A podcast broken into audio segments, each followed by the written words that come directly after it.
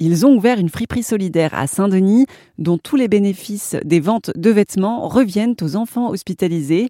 Wafa et Johnny sont les gérants de Friptease, cette nouvelle adresse où l'on peut trouver une superbe sélection de pièces vintage. On a choisi Saint-Denis, alors c'est plutôt Saint-Denis euh, qui nous a choisi euh, parce qu'il se trouve que le local qu'on occupe euh, actuellement est un ancien pressing.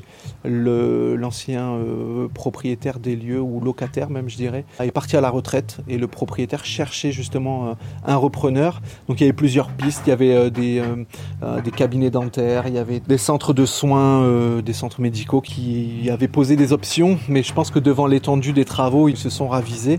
Et donc ça s'est un petit peu présenté à nous comme ça et on a entre guillemets sauté sur l'occasion. Est-ce que Saint-Denis c'est une ville où il y a beaucoup de friperies? À notre connaissance, il n'y en a pas. Euh, il y a une friperie euh, qui s'appelle Guérissol, qui est sur une autre démarche que la nôtre, euh, qui sont plus dans le, dans le quantitatif et puis dans l'enrichissement, je dirais, personnel. voilà, nous on est, sur un, on est un peu sur une autre démarche.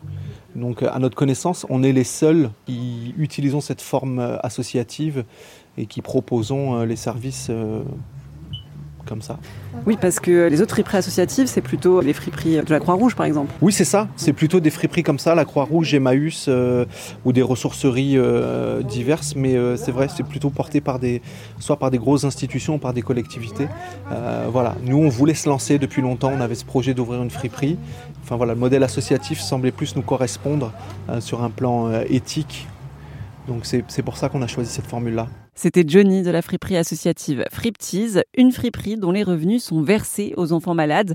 Le magasin se trouve au 48 rue Auguste Poulain à Saint-Denis.